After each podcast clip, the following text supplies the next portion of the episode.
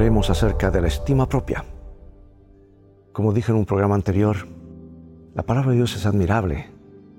Es el manual completo del fabricante, cubre todas las áreas del ser humano. Y dice aquí la palabra de Dios. Y me alegro también de las debilidades, los insultos, las necesidades, las persecuciones y las dificultades que sufro por Cristo, porque cuanto más débil me siento es cuanto más fuerte soy. Bueno, mencionamos anteriormente lo desagradable que es tener baja estima propia, pues nos disminuye en casi todo lo que hacemos. También mencionamos que para salir de ese mal, primero debemos dejar de compararnos con los demás, luego desarrollar algún aspecto de nuestra personalidad para compensar las flaquezas que provoca pues ese sentimiento de inseguridad.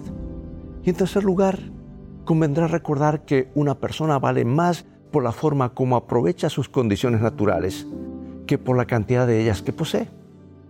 Y al respecto resulta muy ilustrativa la conocida parábola de los talentos, narrada por Jesús. El relato dice que se dio la misma recompensa tanto al hombre que recibió cinco como al que recibió dos talentos, sencillamente porque ambos hicieron lo mejor que pudieron con lo que recibieron. Si bien uno de ellos llegó a tener diez talentos, el otro apenas cuatro. Pero los dos suplicaron el capital que se les había confiado y en eso consistió su virtud. En cambio, el tercer hombre del relato, que recibió un solo talento, como se sintió tan disminuido con él, no lo cultivó ni lo desarrolló.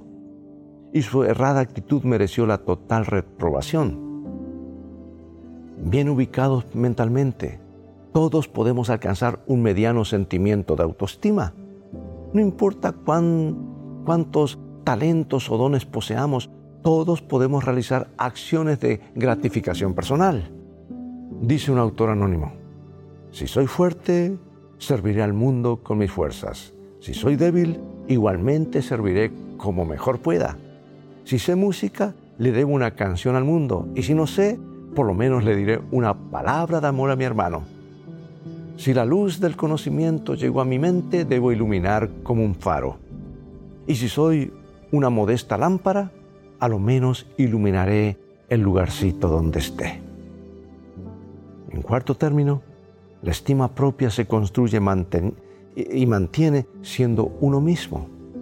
Nunca ayuda al codiciar las capacidades y actitudes ajenas, a menos que se trate de una sana imitación.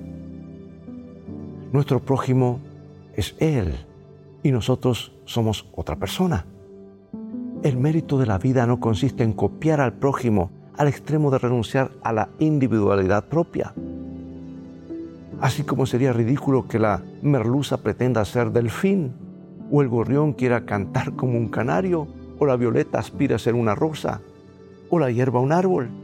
También sería insensato que una persona pretenda ser algo para lo cual no está calificada.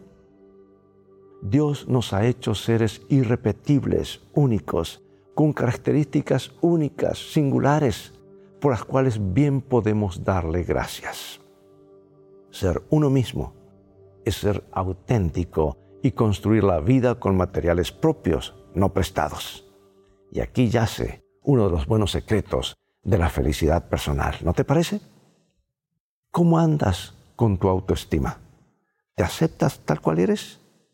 ¿Qué imagen de tu persona proyectas hacia los demás?